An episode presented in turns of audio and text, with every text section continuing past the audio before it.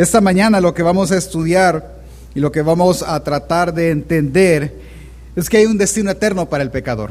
¿Cuál es el destino eterno para el pecador? El infierno. Y no hay poder sobre este mundo, no hay personas sobre este mundo que puedan librar al pecador de ese destino. Jesús, solo Dios, solo Jesús siendo Dios, puede salvar al pecador. Porque para lo que el pecador es imposible salvarse, para Dios es posible. Yo le doy la bienvenida y espero y he orado a Dios y hemos estudiado hasta la sociedad para que todos podamos entender esto. Vamos a orar, acompáñame a orar, por favor. Señor, te doy gracias por la bendición que tenemos de estar acá. Te doy gracias, Señor, porque tú nos permites venir y escuchar tu palabra, aprender acerca de este tema hermoso que es el Evangelio. Yo te ruego nos dé sabiduría, nos des entendimiento, nos dé, Señor, el deseo de querer aprender, me des a mí las palabras correctas para explicar a mis hermanos, Señor, qué es esta gran buena noticia que nos salvó la vida. Gracias te doy, Señor, por este día que tú nos has dado y nos has permitido congregarnos en el nombre de Jesús. Amén y amén. Ok, iniciemos, hermano. Vamos a hacerlo de una manera Va a parecer más un estudio que una enseñanza, pero yo le, invito a que usted me pueda seguir. Si gusta, iniciemos. Abra su Biblia en Génesis capítulo 1. Vamos a irnos al principio. Primero, ¿qué significa la palabra evangelio?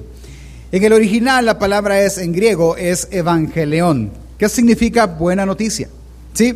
Y es de ahí el concepto tradicional, que es el evangelio, es una buena noticia. Pero no nos dicen cuál es la buena noticia. Ahora, esa es la, siguiente pregunta. ¿Cuál es la buena noticia del Evangelio?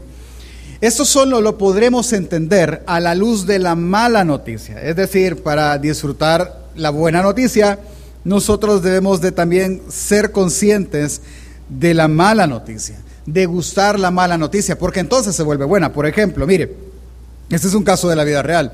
Llega alguien conocido eh, al Departamento de Recursos Humanos porque le mandan hablar, él trabajaba mucho de la mano con ellos, Llega y le dice, mire fulanito de tal, la empresa ha decidido lastimosamente prescindir de sus servicios. Ya no necesitamos de sus servicios, así que está despedido. Después de siete, ocho años trabajando en la misma empresa, lo despiden y se corta. Y es como, hay una mala noticia, ya no hay una fuente de ingresos para la familia, está mal. Pero minutos después la persona le dice, ahora bien, le voy a entregar toda su documentación, pero al día siguiente, eh, que era, ese era viernes, el lunes eh, lo esperan en tal empresa porque quieren sus servicios y lo quieren contratar de inmediato, así que vaya dispuesto a quedarse. Y fue como, ya no hay ni qué sentir, porque así como le dieron una mala noticia, inmediatamente le dieron una buena noticia, el salario era más alto, todo era, era mejor. Él pudo disfrutar de ese nuevo empleo más porque le acababan de dar una súper mala noticia. Esa es mi intención ahorita. Ahorita no voy a hablar de entrada de la buena noticia, voy a hablar de la mala noticia. Porque si nosotros comprendemos, no en nuestra mente, si nosotros bajamos la mala noticia a nuestro corazón y nos hacemos responsables de esa mala noticia, entonces cuando lleguemos a la buena noticia, usted dirá, esto es el Evangelio.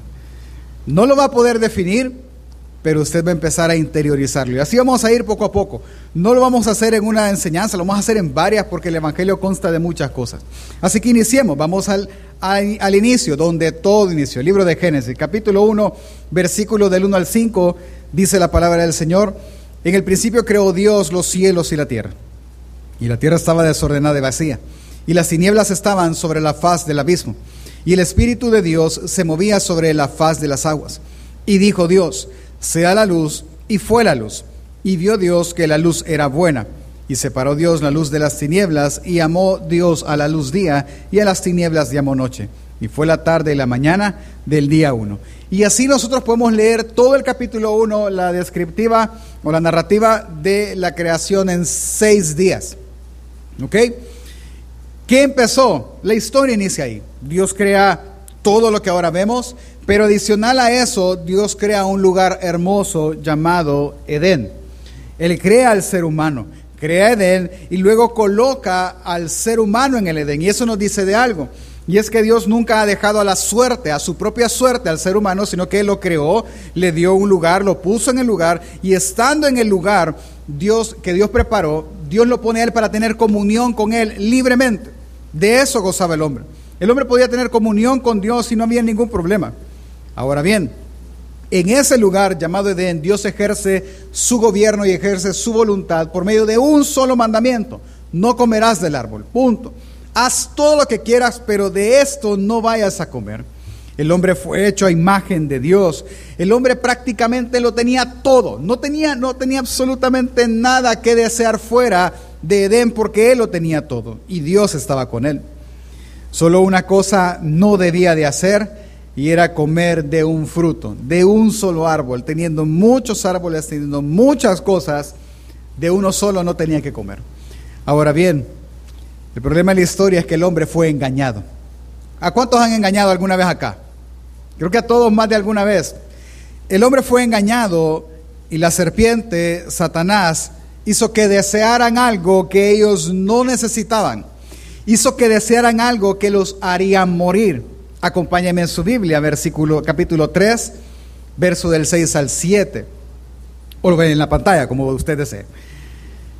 Conocemos la historia del engaño, apenas llevamos, si ponemos en un tiempo normal, quizás días, semanas, meses quizás, cuando Satanás viene a la luz, porque Satanás tiene que tener usted en mente que Satanás siempre ha querido engañarnos y siempre ha querido y ha hecho ver que las cosas parezcan lo que no son, cuando al final es un camino de muerte.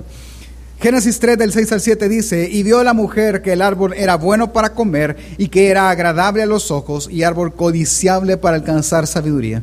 Y tomó de su fruto y comió y dio también a su marido, el cual comió así como ella. Entonces fueron abiertos los ojos de ambos y conocieron que estaban desnudos. Entonces cosieron hojas de higuera y se hicieron delantales. Ok, el hombre pecó. Viene, cae y él peca. No vamos a hablar que fue culpa de la mujer, culpa del hombre. En otra versión dicen que los dos estaban juntos cuando eso estaba pasando. El punto es que pecaron y ellos debían de sufrir las consecuencias del pecado. ¿Cuáles eran las consecuencias del pecado? Lo primero que el hombre hace al pecar es esconderse de Dios y tratar de tapar su error. Ellos tratan de tapar su desnudez. A causa de ese pecado, la tierra fue maldita, la mujer y el hombre al mismo tiempo fueron maldecidos y fueron expulsados de Edén. Esa separación es lo que produce el pecado. Aquel Dios ahora el cual ellos tenían y podían tener comunión con Él, ya no quería estar con ellos porque ellos se convirtieron en pecadores, ellos pecaron. Ya no puedes estar conmigo porque tú pecaste y yo soy santo. Así que el ser humano ha pecado. Pero él fue expulsado por una razón. Acompáñeme, versículo 22 al 24 del capítulo 3. Y dijo el Señor, He aquí el hombre es como uno de nosotros, sabiendo el bien y el mal. Ahora, pues no alargue su mano, ahora pues que no, que, no alargue su mano y tome también del árbol de la vida y coma y viva para siempre. Y sacó el Señor del huerto de Edén para que labrase la tierra de, la, de que fue tomado. Echó pues fuera al hombre y puso al oriente del huerto de Edén querubines y una espada encendida que se revolvía por todos lados para guardar el camino del árbol de la vida. Es decir, el hombre sí pudo haber comido del árbol de la vida y vivir para siempre. Sí pudo haber hecho eso. Y no lo aprovechó y él escogió el mal. Eso le llevó a ser sacado fuera de donde él fue tomado. El hombre fue creado fuera de Edén y fue puesto en Edén. Ahora, lo que tenemos que ver es que el hombre fue perdonado. Porque la Biblia dice que si él comía del árbol de bien y mal, él debía de morir. ¿Sí? Usted lo puede leer en su casa. Y aquí hay un principio que vamos a hablar durante toda esta serie, durante no sé cuántas semanas nos va a llevar. Pero usted debe entender este principio y tenerlo claro en su mente. ¿Cuál es el principio?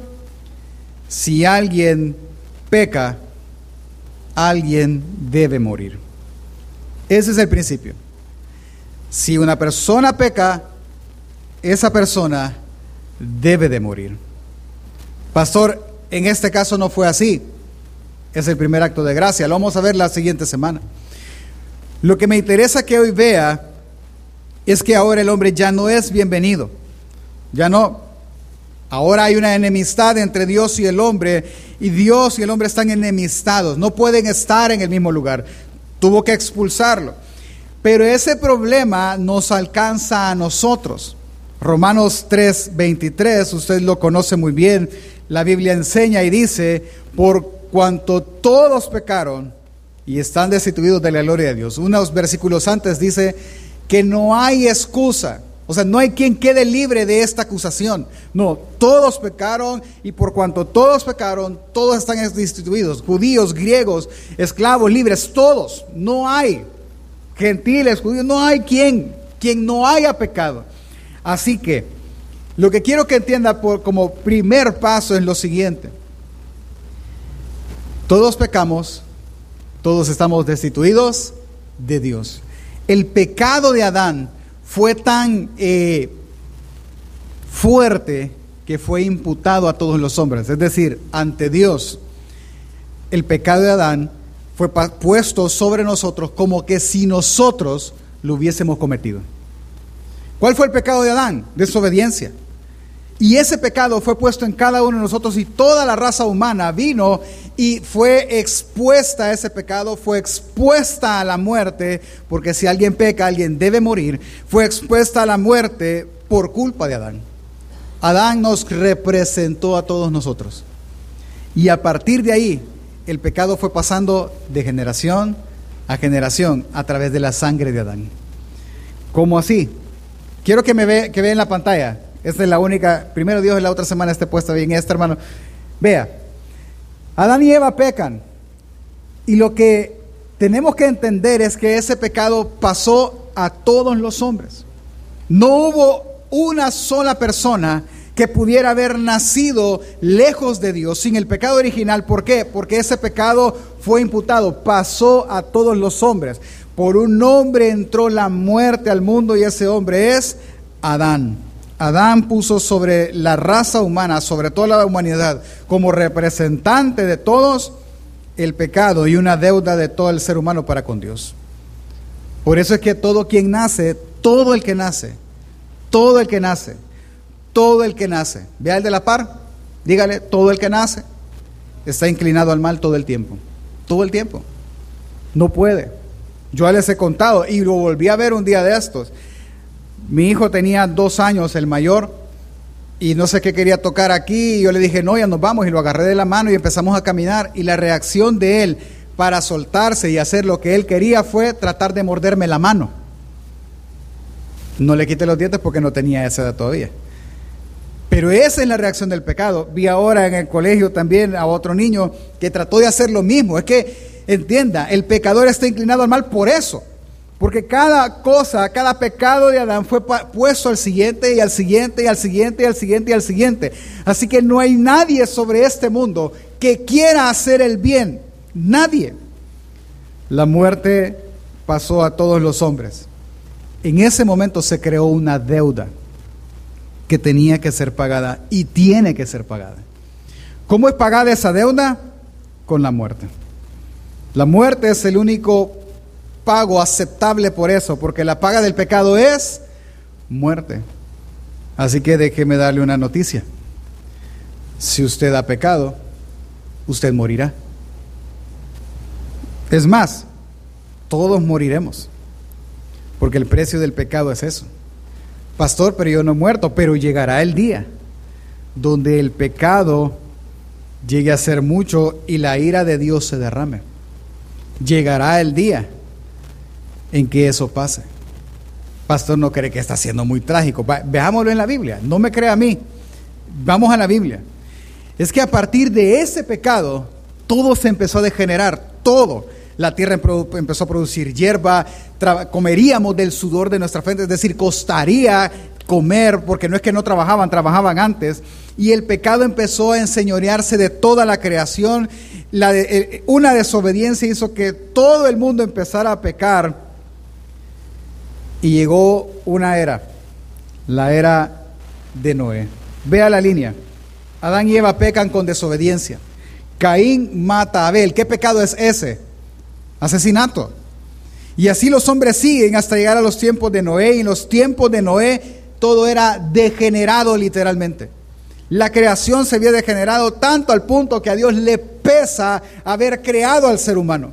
Génesis 6 del 5 al 8, si usted me acompaña en la pantalla o en su Biblia, dice, y vio Dios o vio el Señor que la maldad de los hombres era mucha en la tierra y que todo designio, es decir, todo deseo de los pensamientos del corazón de ellos era continuo solamente el mal. Ellos no pensaron en ningún momento en el Dios con el cual tenían comunión o sus padres habían tenido comunión. Jamás su deseo era hacer el mal siempre. ¿Cuál fue la respuesta del Señor ante eso? Seis. Y se arrepintió el Señor de haber hecho al hombre en la, de haber hecho hombre en la tierra y le dolió en su corazón. Voy a explicar esa palabra arrepentirse, no es que Dios se arrepienta, porque Él no es hombre para que mienta, ni hijo de hombre para que se arrepienta. Pero es el, el traductor, el que está escribiendo, quiere hacernos ver que le dolió. ¿Cuántas mamás han pensado, es que me arrepiento de haber sido mamá? Pero no es un arrepentimiento de que ya no los quiere tener, es que le ha pesado, le duele la actitud de ellos. Y es un dolor tan grande que la única palabra que puede tratar de expresar el dolor es arrepentimiento pero no se arrepiente de tenerlo, simplemente de la actitud que tienen. A Dios le pesa tanto que cuál fue su reacción. Y dijo el Señor, raeré de sobre la faz de la tierra a todos los hombres que he creado, desde el hombre hasta la bestia y hasta el reptil y las aves del cielo, pues me he arrepentido de haberlos hecho. ¿Cuánto tiempo pasó, pastor? Si nosotros pensamos en la genealogía, déjeme ver, uno, dos, tres, como cuatro generaciones, cuando Dios destruyó todo. Cuatro generaciones. Qué interesante. ¿Qué fue lo que Dios hizo? Cobró la deuda. Simplemente. El mundo pecó, ustedes tienen una deuda conmigo, tengo el derecho de cobrarlo. ¿Cuál es el pago? Lo voy a matar a todos. No va a quedar hombre en pie. Porque recuérdese, de este principio vamos a hablar más adelante, con mucho más detalle, en toda la historia bíblica. Pero apréndaselo ahora. Si alguien peca, alguien muere. Si alguien peca, alguien debe morir. Toda la, creación pecó, toda la creación fue destruida. Absolutamente todo. Todos pecaron, todos hemos pecado, todos hemos de morir como consecuencia del pecado, pero algunos serán salvados de la muerte. Algunos, pocos, dice la Biblia. Versículo 8, pero Noé halló gracia ante los ojos del Señor.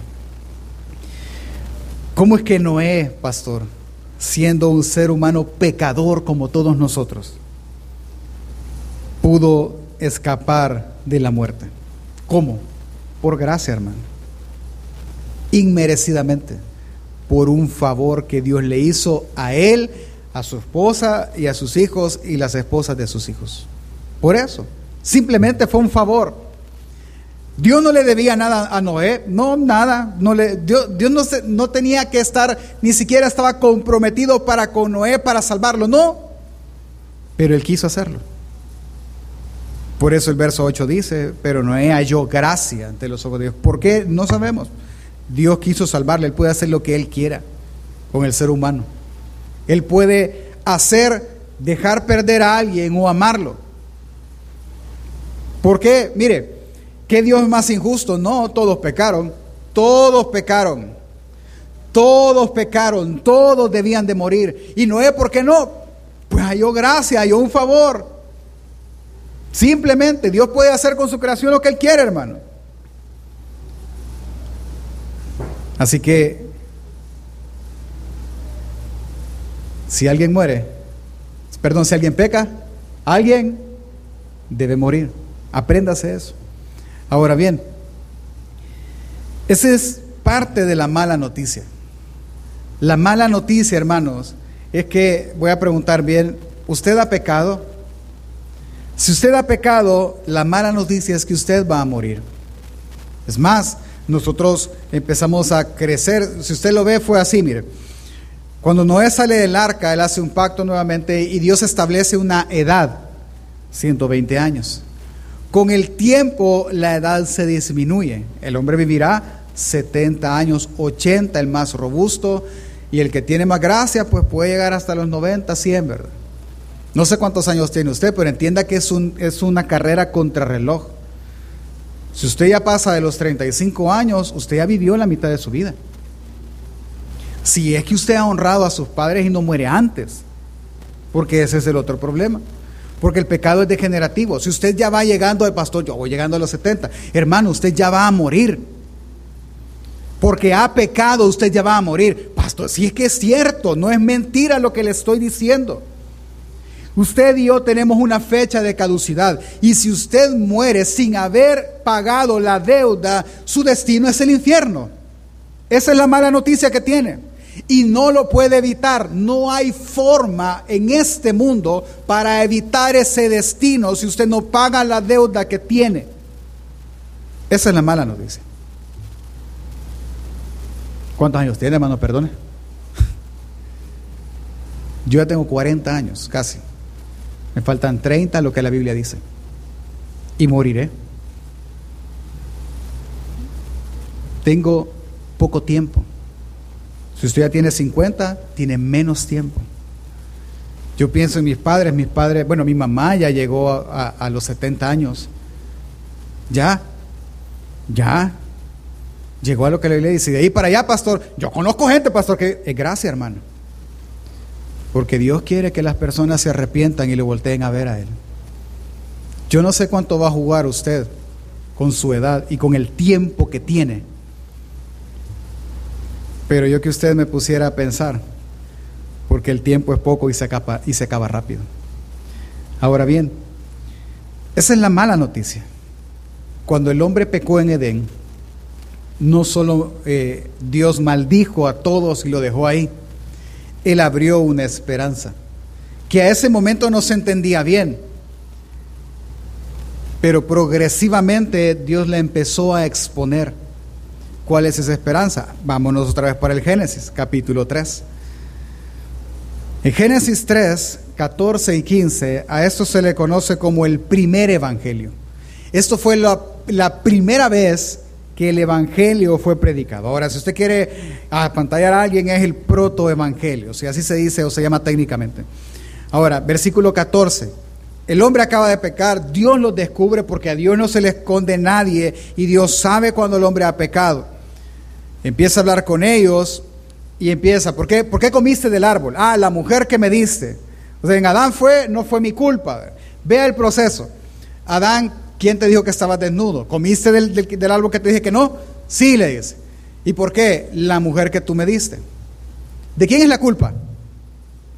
¿Sabe cómo es la, la, la, la cosa? Vaya, viene un esposo y le dice a la esposa, te voy a dejar tres dólares. Compras pan, huevos, tamales y dos pupusas. Y si podés una coca, con tres dólares. Va a llegar el esposo en la tarde y le va a decir, ajá, mira, solo compré los huevos, eh, el pan, la coca, pero además no me alcanzó. ¿Y por qué no me alcanzó? Porque tú no me diste. Ella está diciendo, no es mi culpa, es tu culpa. Cuando Adán dice, la mujer que tú me diste es, no fue mi culpa, yo estaba bien solo. Tú dijiste que no debía estar solo y tú creaste la mujer. Si la mujer no hubiera estado, yo no hubiera pecado se va donde la mujer, porque comiste la serpiente. ¿Qué le está diciendo? Ah, que yo no te pedí ser creada, ni yo te pedí que crearas todo esto. O sea, tú lo creaste y la serpiente que tú creaste fue la que me engañó. Y siempre hay una justificación sobre algo. Eso hace el pecado. El pecado siempre va a tratar de hacerle ver a usted bueno cuando realmente es malo. Somos malos. Cuando llegue esa parte, obviamente la serpiente ya no le va a preguntar, a la serpiente simplemente llegó con el juicio, versículo 14. Y el Señor Dios dijo a la serpiente, por cuanto esto hiciste, engañar al hombre, maldita serás entre todas las bestias y entre todos los animales del campo, sobre tu pecho andarás y en polvo, polvo comerás todos los días de tu vida. Pero el que nos interesa es el 15. Y pondré enemistad entre ti y la mujer, entre tu simiente y la simiente suya esta te herirá en la cabeza y tú le herirás en el carcañal. Y eso es el primer evangelio. ¿Cómo así, pastor? Ok, él dice tres cosas. Cosa número uno, entendemos que la serpiente es Satanás. Satanás siempre ha querido ir en contra del plan de Dios. De nuevo, Satanás siempre ha querido ir en contra del plan de Dios. Voy a, cambiar la frase. Los hijos de Satanás siempre han querido ir en contra del plan de Dios. Siempre, de alguna manera. Esa es la primera frase. Pondré enemistad entre ti, le dice la serpiente, y la simiente de la mujer. Es decir, entre tus hijos y los hijos de esta mujer. Eso es lo primero. Lo segundo es que los hijos de esta mujer van, a pesar de que tú los hieras, ellos van a patearte la cabeza. Ya vamos a entender eso. Ahora, lo primero que quiero que vea es que lo que él anunció fue a un libertador. ¿En quién? En los hijos de la mujer. Ok, de la mujer van a ser alguien que va a destruir la serpiente que nos engañó y no solo va a destruir la serpiente, va a destruir la muerte que ahora tenemos y el poder de la muerte en ella. Lo va a hacer. Entonces para Adán y para Eva era una esperanza, es decir, nosotros pecamos, pero alguien va a matar a esta serpiente para que la serpiente no engañe más. Y ellos creen en esto. ¿Cómo sabemos que creen? No es el tema, pero lo ve en su casa. Si usted sigue leyendo el capítulo 3, Adán dice que le cambió el nombre a Eva. Y le dijo, ya no te llamarás varona, le dijo, sino que te llamarás Eva, por cuanto eres la madre de todos los seres vivientes. Porque de, de ella, de su simiente, de su descendencia, nacería el que mataría a la serpiente. Vea, yo no sé si usted alguna vez ha visto esto. Vea la pantalla conmigo. Vamos a ir despacio. Pon la, que sigue. Ok. Vamos a ver un tema de descendencias, pero en la descendencia, yo sé que cuando usted llega a la descendencia, ay pastor, qué aburrido, yo me la salto. Va, pero vamos a entender por qué es importante la descendencia. Primera descendencia. Adán y Eva tienen al principio dos hijos, Caín y Abel. ¿Sí? En Caín y en Abel nace una esperanza. ¿Cuál? La simiente. Uno de ellos dos mataría a la serpiente. Esa es la promesa. ¿Quién será? Ese es aquel gran deseo de las mujeres de tener hijos varones y no, y no hembra. ¿Por qué? Porque el varón era el que mataría a la serpiente, no la mujer.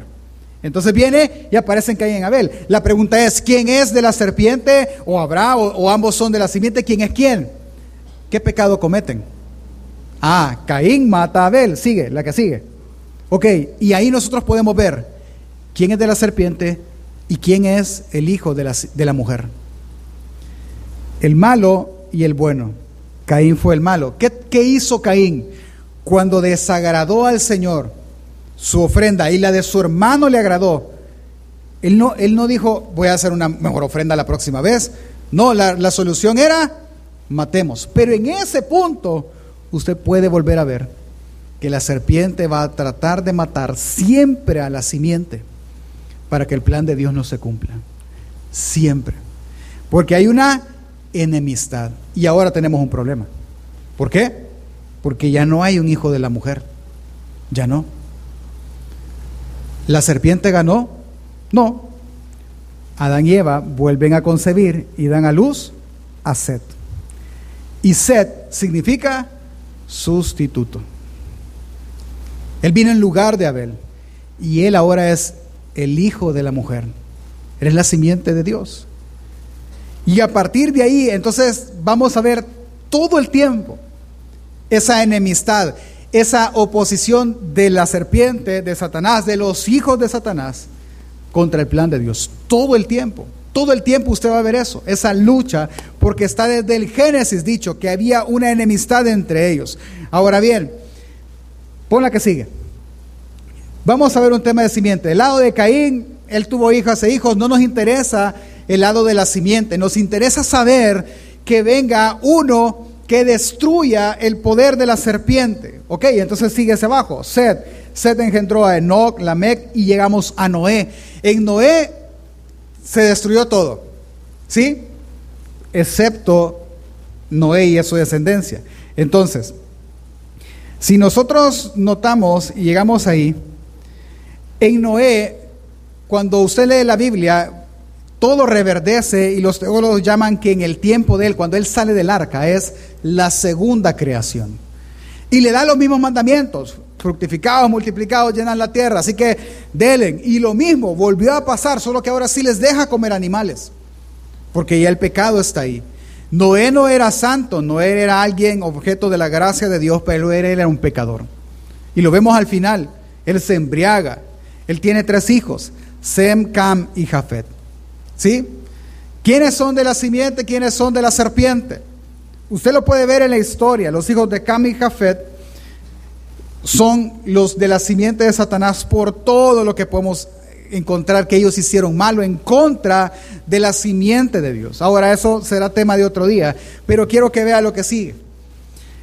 Sem tuvo por hijo a Abraham. ¿Quién es Abraham? Ah, el padre de los judíos. En Abraham nace otra promesa. ¿Sí? ¿Se acuerda? Eso lo vamos a ver la otra semana, así que no venga la otra semana. Porque en Abraham el evangelio se expande. Y en Abraham es prometido un pueblo. Pero también de Abraham saldría la simiente. Abraham engendró a Isaac, Isaac engendró a Jacob y Jacob a los doce patriarcas, las doce tribus de Israel. Me quedo ahí y eso lo veremos la otra semana, pero de las doce tribus me interesa uno, Judá. Judá fue uno de los hermanos, en la que sigue Robert, porfa. Judá fue uno de los hermanos más icónicos. Vea el tema de la, de la lucha entre las simientes, otra vez. Cuando Judá tiene sus hijos, sus hijos se casan y una de las esposas de sus hijos hace que su hijo muera, le da al otro hijo y se vuelve a morir. Es como que, viniera y mis hijos ya están grandes, tengo, tuviera los tres varones y se empiezan a casar. La costumbre era, ok, ah, se murió mi hijo mayor y la esposa quedó viuda. No, pero para que no quede viuda, que el que sigue se case con ella. Y se casa con ella. Y el segundo también se muere. Entonces ya pienso, mm, esta mujer está salada. Todos se le mueren. Entonces como el último está pequeño, yo le digo a ella, mira, no, hasta que el otro esté grande te lo voy a dar. Así que si querés irte para la casa de tus papás. Y ella se va. Crece el otro y nunca se lo dio. Ahí hay engaño.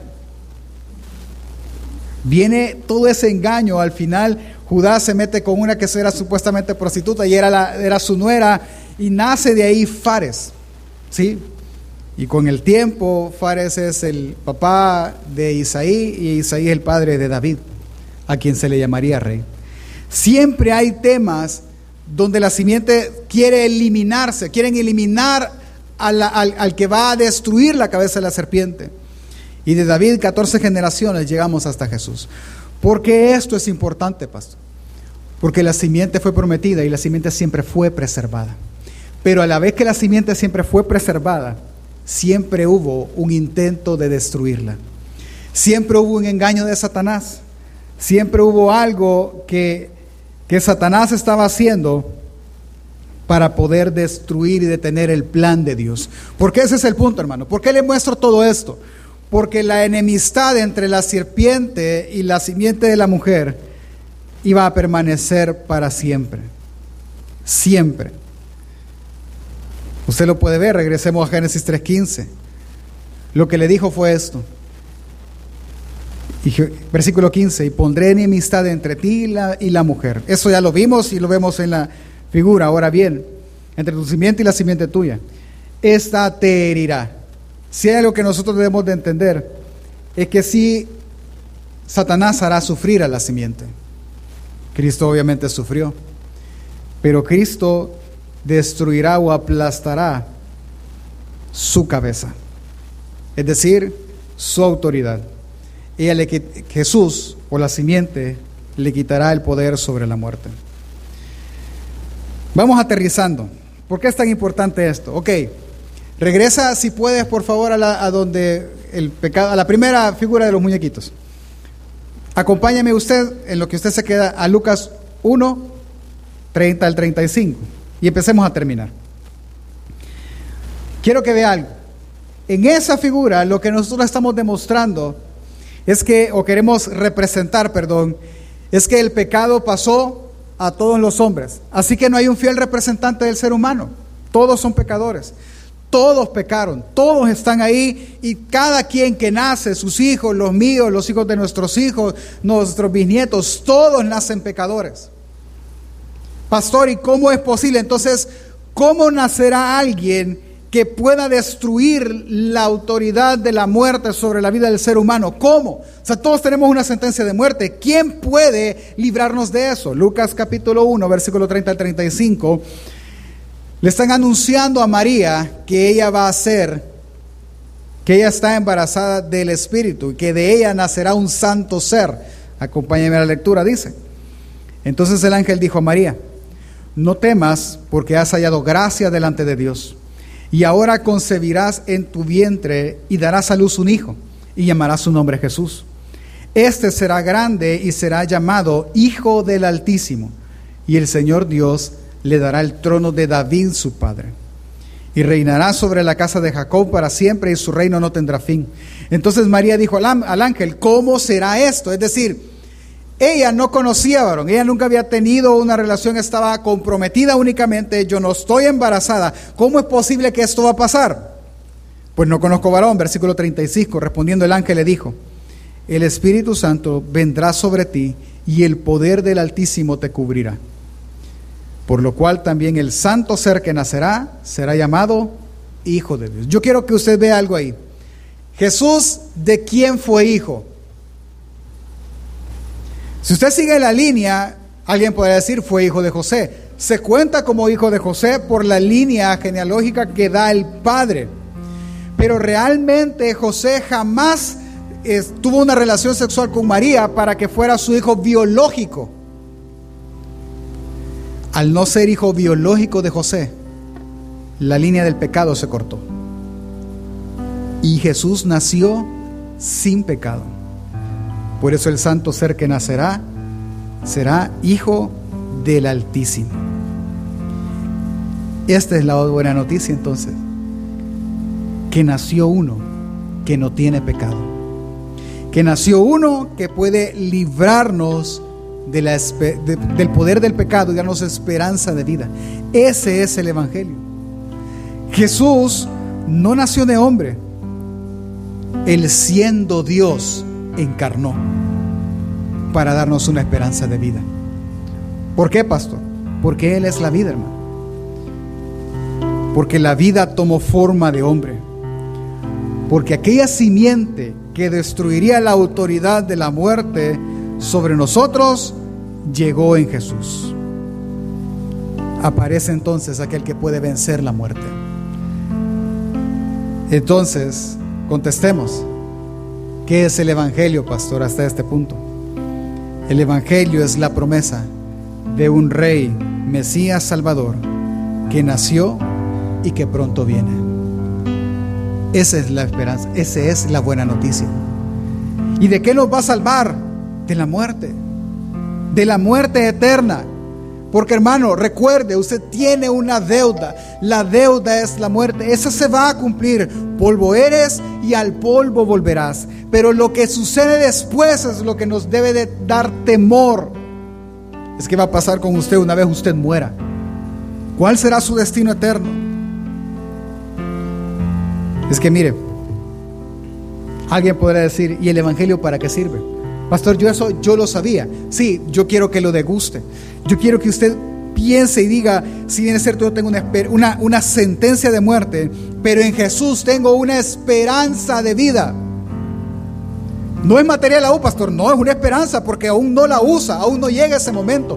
Esa esperanza porque usted debe de perseverar en ello, esa esperanza, en, en eso ponemos nuestra esperanza. Por eso deberíamos de trabajar. Pero ¿para qué sirve? Bueno, terminemos como iniciamos. El Evangelio está bajo ataque, ¿Sí? ¿Ataque de qué pasó? Ah, de los de afuera como de los de adentro. Pero quiero enfocarle en una sola cosa. Es que Satanás siempre ha querido, siempre ha querido ir en contra de los planes de Dios. Él siempre querrá desviar su mirada. Él siempre le hará pesar sus necesidades. Piense un momento ahorita, piénselo. ¿Cuál es su mayor necesidad? ¿Cuál es? Ah, usted puede definir su necesidad en función de sus circunstancias. Por ejemplo, si sus circunstancias escasez, su mayor necesidad será quizás recursos financieros económicos. Satanás siempre ha querido desviar nuestra atención con la muerte, con enfermedades, con dificultades, desempleo, desilusiones, divorcios, con todo eso siempre ha querido desviarlo. ¿Para qué? Para hacernos pensar que nuestro problema más grande es ese. Nuestro problema más grande es tener un buen trabajo, nuestro problema más grande es tener unida a la familia, nuestro problema más grande es desempeñarnos bien. No, hermano, nuestro problema más grande es la muerte, que va a pasar, no sé en cuántos años para usted y no sé en cuántos años para mí. Eso va a pasar. Y entienda, ese es su más grande problema, porque la muerte es irrevocable, no se va a detener, hermano. Así que hermano, tu problema es que tienes sentencia de muerte. Tu problema es que el Dios Todopoderoso en el cual tú de alguna manera crees está irado contigo. Y en algún momento el vaso derramará la gota de la ira de Dios. Si alguien peca, alguien muere. Tu más grande problema es que no hay forma de esconderte de Dios. No hay forma. A menos que tú pagues la deuda. ¿Cómo la puedo pagar? Con tu muerte eterna. Tú morirás todo el tiempo. Tú estarás en un estado de muerte eterna, donde el fuego nunca se apaga y el gusano nunca muere. Porque para satisfacer la ira eterna de un Dios eterno, solo puede hacerse con la muerte eterna. Así que yo puedo llegar a una conclusión para todos nosotros. Es imposible para el hombre salvarse. Es imposible. Pero para Dios es posible hacer que el hombre se salve. Dios sí puede. Y esa es la buena noticia. Hermano, Jesús sí puede salvarte. Jesús puede vencer la muerte y vencerá la muerte, lo creas tú o no lo creas, Él va a vencer la muerte. Él puede darte vida. Él puede reconciliarse, Él puede reconciliar tu vida con el Padre, con Dios. Él puede, porque Él es, Él puede darte vida eterna. Así que este día debes de entender, hermano, que hay un destino eterno para el pecador. ¿Cuál es? El infierno.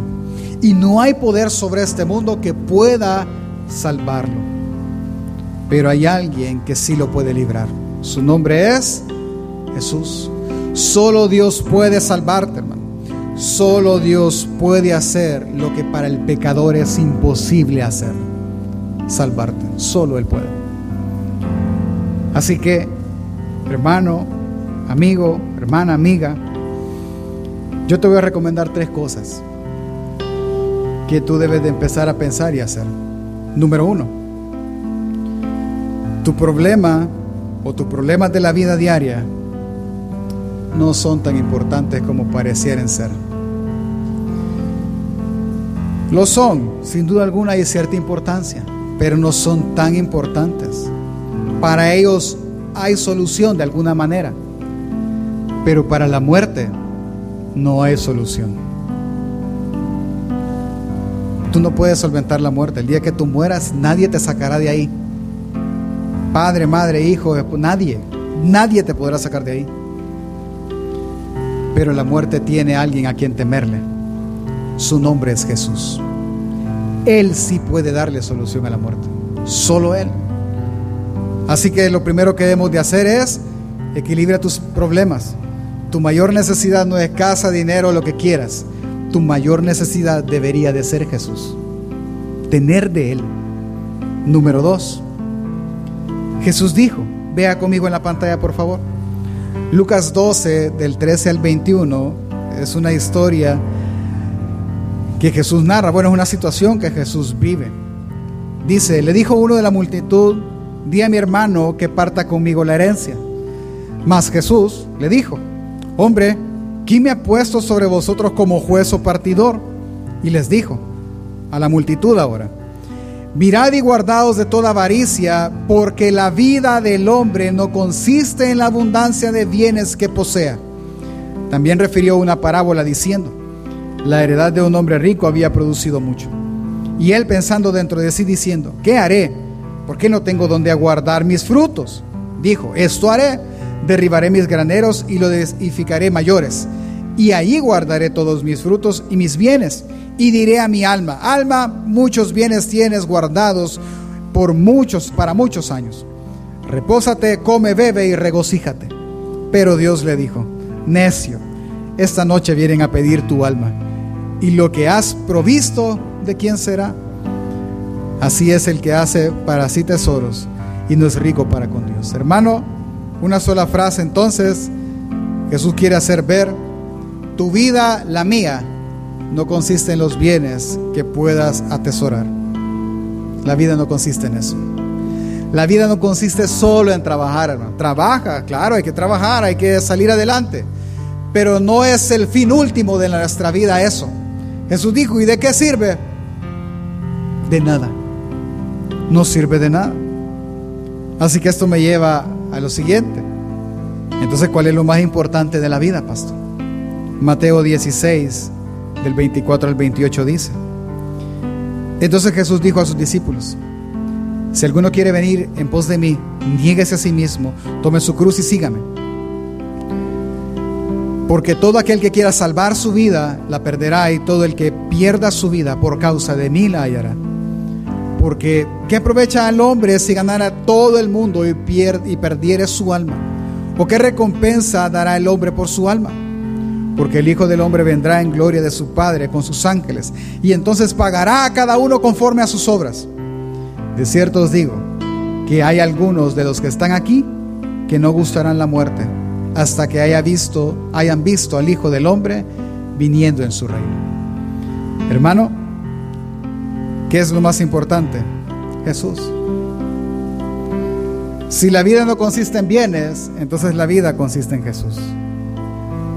Así que lo principal entonces que tienes que hacer ante una sentencia de muerte es buscar aquel único que te puede perdonar. Ese es el Evangelio. ¿El qué, pastor? Que hay una esperanza. Hay alguien que puede perdonarnos la vida. Hay alguien que puede darnos vida eterna y pagar por nuestro pecado. Así que antes de buscar cualquier otra cosa en este mundo, busca a Jesús. Ten en tu vida a Jesús. Ten la salvación que solo es por medio de Jesús, sino por tus buenas obras o buen comportamiento. Busca a Jesús, busca al Padre y con Él tendrás todas las cosas. Póngase de pie, hermano. Le quiero invitar a que me preste sus oídos por seis semanas por lo menos.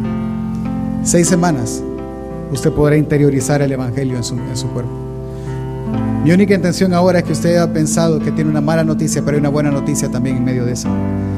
Así que yo espero que este día habremos entendido que hay un destino eterno para el pecador y es el infierno. Y no hay poder sobre este mundo que lo pueda salvar de ahí, hermano. Pero hay alguien que sí lo puede librar. Jesús. Solo Dios, solo Jesús puede salvarlo. Porque lo que para el pecador es imposible, para Dios es posible. Amén.